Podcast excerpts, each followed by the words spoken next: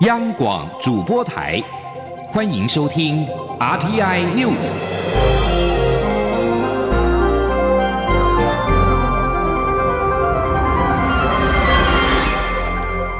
听众朋友您好，欢迎收听这节央广主播台提供给您的 RTI News，我是张顺祥。近日，新加坡公布三款降血压药验出了微量致癌不纯物。卫生福利部食品药物管理署表示，这三款药都没有进入到台湾，目前已经要求原料药需检验合格才可以进口，而且全面的检验是受同成分的产品。请听央广记者杨文军的采访报道。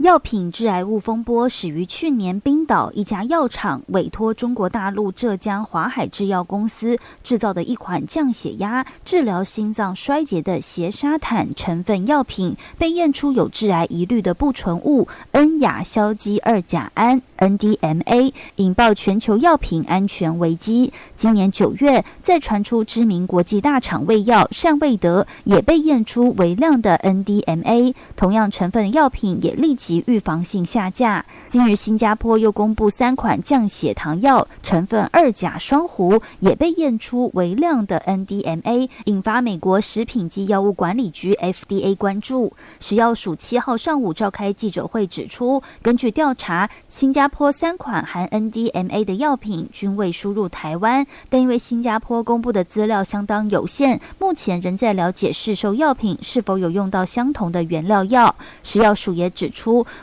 国内含二甲双弧成分的降血糖药共有一百四十张的药品许可证，其中仍持续生产者约有一百一十款。食药署已要求二甲双弧原料药必须检验合格才可输入台湾，同时针对市售降血糖药产品的原料药进行回溯性的检验。食药署药品组科长洪国登说：“那另外针对成分风险比较高的一些部分，我们也已经要求了。”原料药都要经过检验合格，确定没有含这个 NDMA 等不纯物之后，才可以来输入到台湾贩售。不过，食药署强调，NDMA 虽然具有动物致癌性，但尚未证明对人类有致癌风险。目前，二甲双弧药品带来的效益远大于其可能存在的 NDMA 的风险，呼吁患者切勿自行任意停药。中央广播电台记者杨文君台北采访报道。疾病管制署表示，今年度的公费流感疫苗第二阶段将在今天八号开打，对象是六十五岁以上长者以及学龄前的幼儿。疾病管制署再次的呼吁，这两类族群都是流感高危险群，请在开打之后紧速到合约的院所接种疫苗。机关署表示，今年度公费流感疫苗分三个阶段开打。第一个阶段已经在十一月十五号开始接种，对象是国小到高中学生以及医事人员。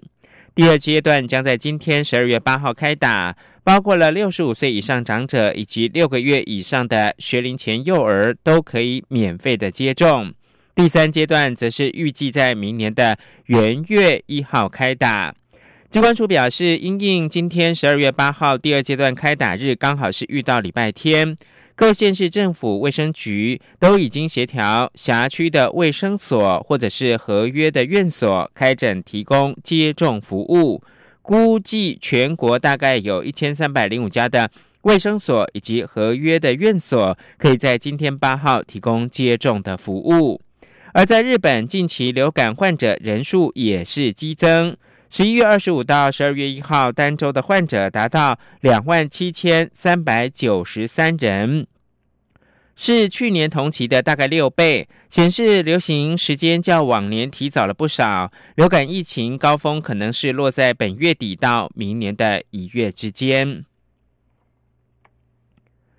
卫生福利部在新南向政策之下推出了一国一中心，由台湾的大型医院当母鸡。在新南向国家展现医卫的实力，政策推动两年多以来，不仅是获得新南向国家的信任跟肯定，同时也让台湾的医卫的周边产业的所谓小鸡业者有被看见的机会。记者肖兆平的专题报道。卫生福利部联合国内七家大型医院组成国家队。以一国一中心模式，在印尼、印度、泰国、越南。菲律宾、马来西亚、缅甸等七国设立台湾特色医疗中心，推动至今已经出现成果。中经院卫福新南向专案办公室计划主持人严慧欣表示，一国一中心的成果不仅反映在来台就医人数，其国家来源结构也出现变化。他说：“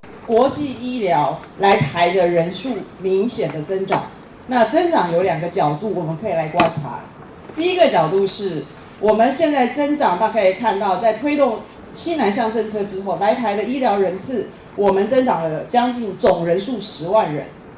第二个，我们人数的来源比例也开始产生变化。在过去以前，我们的医疗人来台的人数主要是来自于中国大陆。但是在推动新南向政策之后，我们在二零一八年新南向来台的就医人数增加了。卫福部部长陈时中也曾经公开表示，一国一中心模式不仅成功把台湾医疗产业带出去，也把转诊病人带进来。他说：“我在那听过一些相关的我们这些中心，哦，表示今年我们转诊在线的病人，其实在增加中，甚至有一些说比去年都增加了百分之五六十。”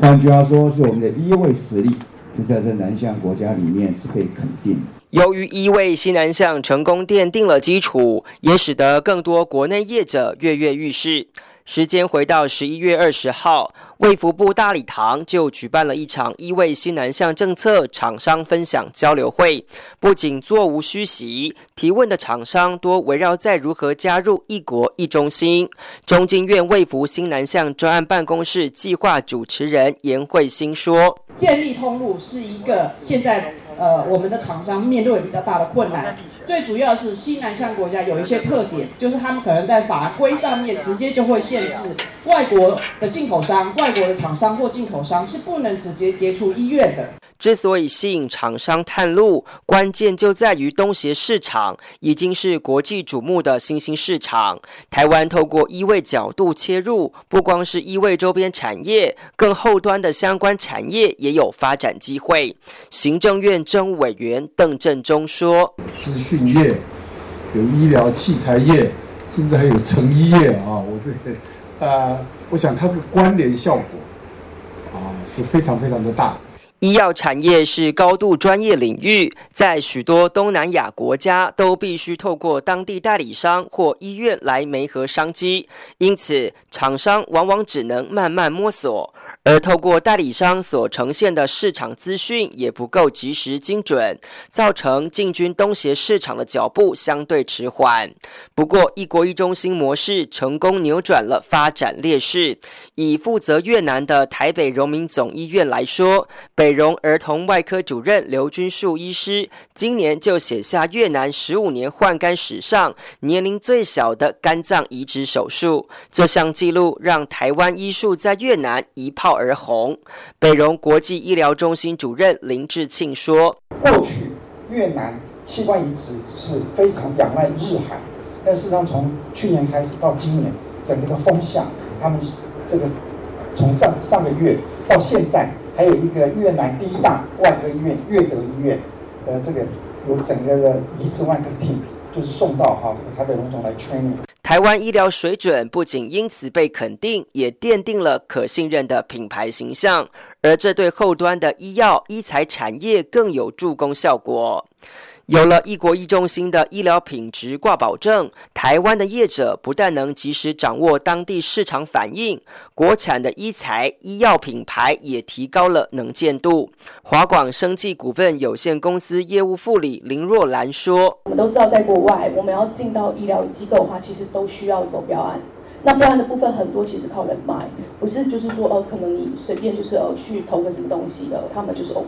那在国医中心带给我们最大的一个地方就是呃当地资讯的一个获取，因为大家都知道呃在国外你要获取市场资讯是非常难的，就是所以其实我们这市场资讯呢都是透过我们来访的各个来宾，他们使用过可能别家我们家，那大家的想法是什么，现在的趋势是什么这一块来讲，就是说对我们来讲市场。资讯这一块是很难得可贵的。那再来就是张晶他们会把在泰国的一些就是医疗人员啊带到华广这边来做交流。那其实对我们来讲，我们是觉得非常非常棒啊，因为我们会借由这边来介绍华广的产品。汇成之一股份有限公司商务拓展经理谢炳荣也说，一国一中心不仅增加了小公司的可信度，也可以实际接触当地国的管理阶层。他说：“如果以我们一个小公司的角度去，那大张旗鼓、摇旗呐喊，就是在那个毕竟的说服力一定是不那么足够的。所以其实这个也是新南向跟议会中心给我们很大的帮助，就是我们站在一个政府巨人的角度上、肩膀上，我们用这种。”概念去合作，那我们也真的在台湾做出了一些成绩，我们也可以很勇敢的、很开心的跟我们的伙伴一起去跟国外的用户去分享的成绩，那他们也真的诶，的确的相信，然后的确看到了这些成果。既然一国一中心的初步功能已经建立，下一步就是要扩大通路点。卫福部次长何启功表示，一国一中心是医院对医院的合作模式，但通路还是在别人手上，因此政府将成立海外医疗投资顾问公司，进一步评估海外医院的合作与新建，以达到前店后厂的效果。他说：“他医院的要建制的过程中，他可以自己做。”可他愿意来找我们台湾，是因为台湾人才的培养可以帮他训练好的医师，台湾的医院管理的技术，台湾的硬体设备，各种的一个医学教育，是他们愿意来接触。所以我们现在准备为什么要成立一个公司，是希望开始去评估哪一些案子是成功，带回来也给各个医学中心或者金融单位，或者是说的医疗相关产业，大家一起来努力去。跟他们合作经营医院或者合作盖医院，那就会达到前店后厂，我们才会有自己的通路。新南向政策的核心是以人为本，而一国一中心不仅贴合以人为本，更是落实 Leave No One Behind 的行动展现。而透过合作带来的信任关系，不仅能深化外交，也能带动民间长期交流的发展性。中央广播电台记者肖兆平专题报道。两年一次的义工大游行将在今天八号登场，预计下午从国民党的中央党部出发，途经民进党中央党部，最后游行到终点劳动部。义工团体诉求废除私人中介制度，要求政府对政府的直接聘雇，让义工免于被中介剥削。台湾义工联盟表示，三十年来，私人中介介于雇主跟义工之间。中介借由资讯的垄断来获取极大的利润，并且在许多案件当中，原本应该服务移工的中介反而碾压移工的权益。政府在三十年来也没有尽到政府的责任来保障移工的权益。而在香港，民政号召民众今天八号上街，将在下午三点从维园出发。这场游行是民政自七月二十一号所申请的游行以来，再度获得警方发出的不反对通知书，有望重演百万人上街。港府则表示，期盼游行能够和平理性的表达意见。综合港媒报道，香港民间人权阵线申请今天举行国际人权日的集会跟游行。先在铜锣湾的维园中央草坪集会，再游行到中环的遮打道人行专用区，并在五号获得警方发出的不反对通知书。民政六月九号游行号召出一百零三万人上街，正式的揭开反送中运动的序幕。但自七月二十一号的游行过后，已经连续五度申请游行，没有获得允许。直到这一次，在获得警方发出的不反对通知书。北韩驻联合国大使金星七号表示，平壤当局已经不会跟美国谈判非核化的议题，不再需要跟华盛顿当当局呢展开冗长的对话。金星发表声明说，美国寻求的持续跟实质性的对话，只不过是拖延时间的伎俩，有利于国内的政局。根据路透社取得的声明，金星表示，如今我们不再需要跟华府来展开冗长对话，已经不会跟美国谈判非核化的议题。美国跟塔利班表示，华盛顿当局七号在卡达首都杜哈跟阿富汗民兵组织塔利班恢复了和谈。美国总统川普在三个月前突然宣布，可能终结美国历时最长久的战争的双方间的和谈已经破局。在一名美军遇袭丧命之后，川普在九号九月突然宣布长达一年的谈判破局。并且取消双方原定在马里兰州总统度假地点大卫营举行的秘密会谈。不过，简报跟和谈努力的美方消息人士表示，美国七号在杜哈恢复了谈判，聚焦于讨论减少暴力议题，这可以促成阿富汗内部谈判以及停火。塔利班在卡达的发言人夏亨也在推特的账号证实了双方恢复了和谈。声称双方从破局处开始对话。夏亨写道：“谈判围绕在签署协议和相关议题，明天将会继续的谈判。”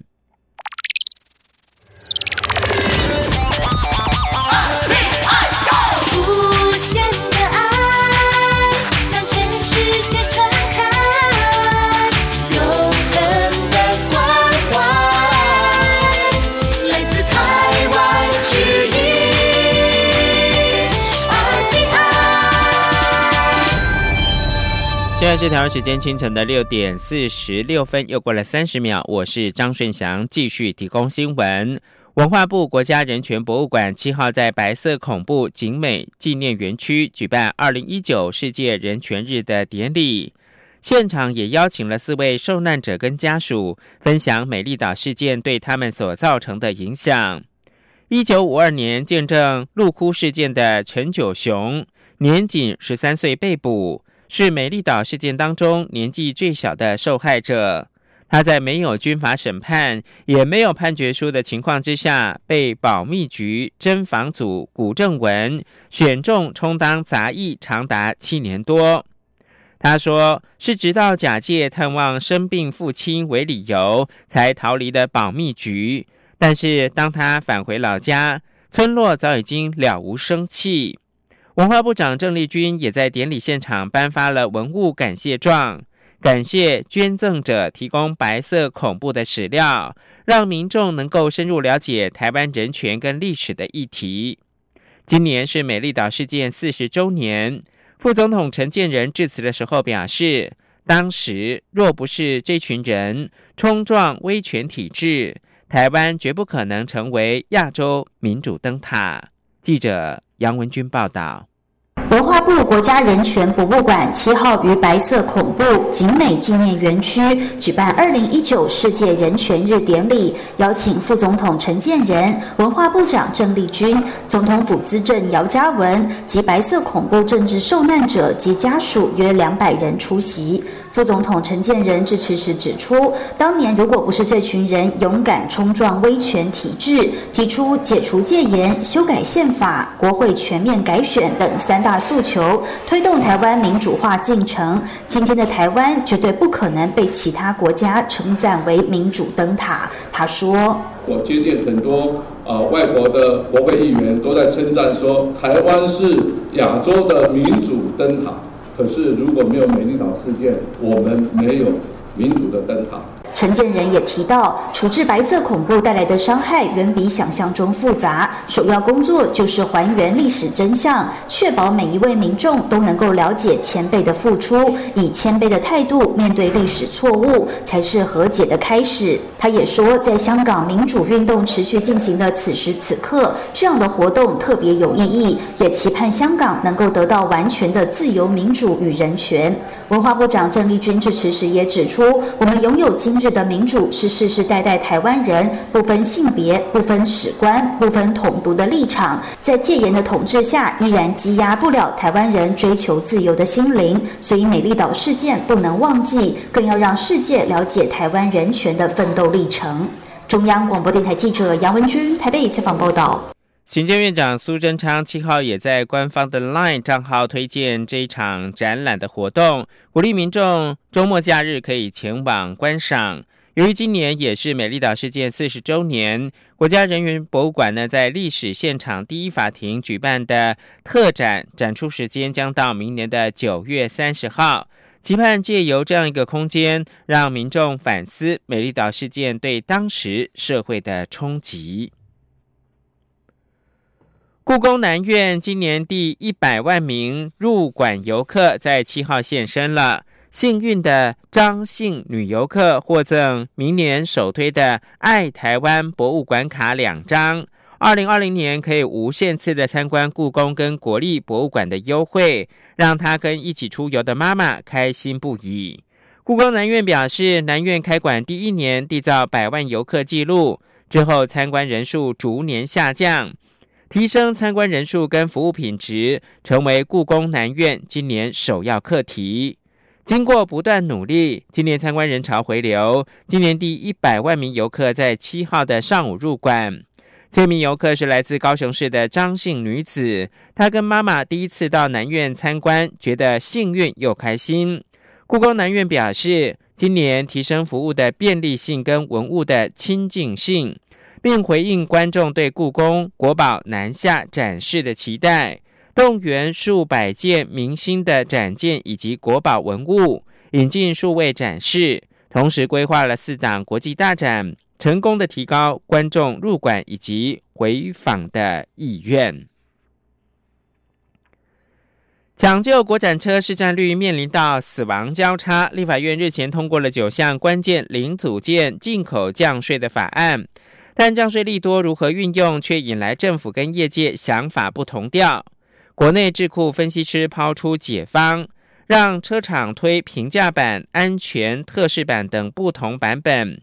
前者将降税利多反映在售价上面，后者则是加装先进驾驶辅助系统等，来增进产品的竞争力。不过，长期而言，除了电动车、自驾车是国内汽车业者未来在全球市场扳回一城的契机之外，在零组件的领域，也必须要加强国家队的整合，甚至可以主打国家品牌形象，吸引采购。未来是机会跟挑战兼具。记者谢嘉欣的专题报道。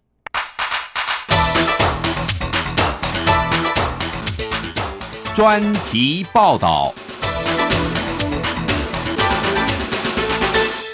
台湾汽车工业始于一九五零年代，政府也透过辅导法规，包括管制进口、高自治率、高关税及国产化等方式扶植。但时至今日，国产车却面临市占率将被进口车超越的危机。今年一到十一月，国产车对进口车市占率来到百分之五十一对百分之四十九，让业界人心惶惶。而国产车竞争力不足，至少与两大因素有关。首先，虽然政府多年大力扶植，国内汽车产业也确实累积了丰厚的零组件能量。不过，台湾却始终无法将关键的引擎零组件整合能力掌握在手中。工研院产科国际所分析师谢露玲说：“把引擎的这一个大的次系统拆开来看的话，超过一半以上的零组件，台湾都能够生产。但是日本他们聪明的地方是在于，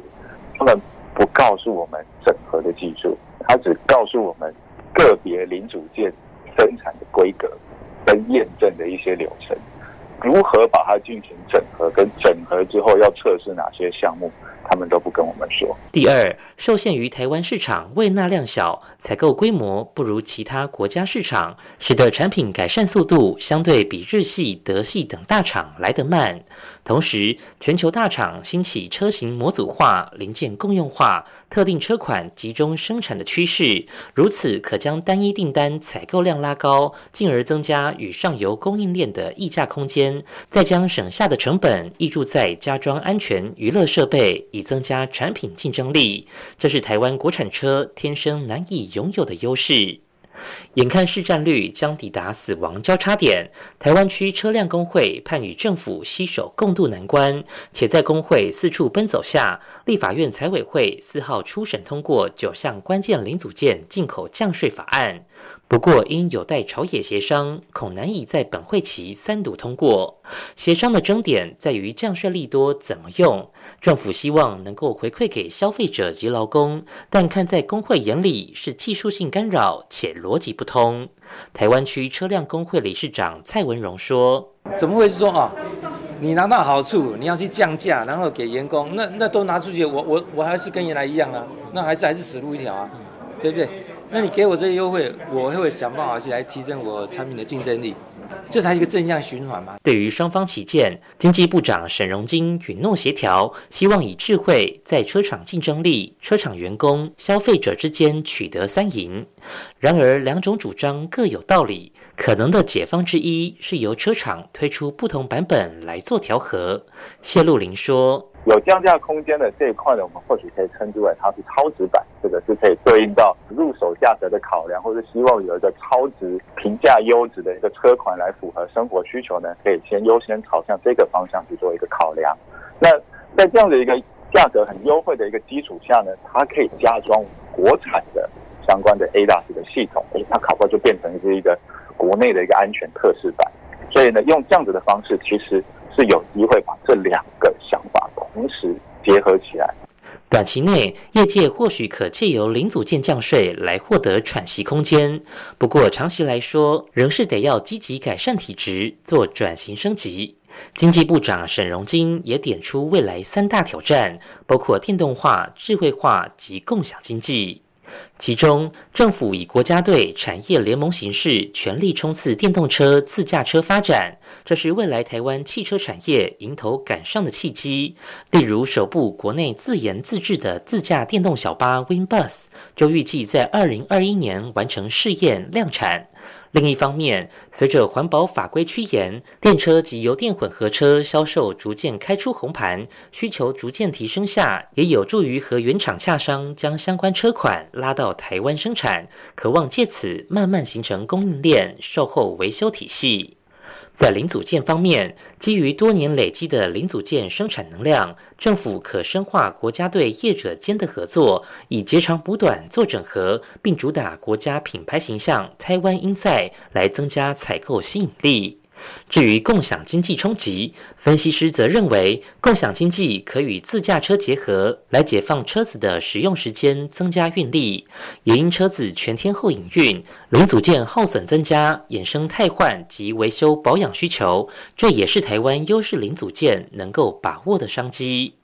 国产车现阶段面临发展危机，有赖政府以智慧思考短、中、长期对策。未来虽有挑战，但也有机会破茧而出，闯出一片天。中央广播电台记者谢嘉欣专题报道。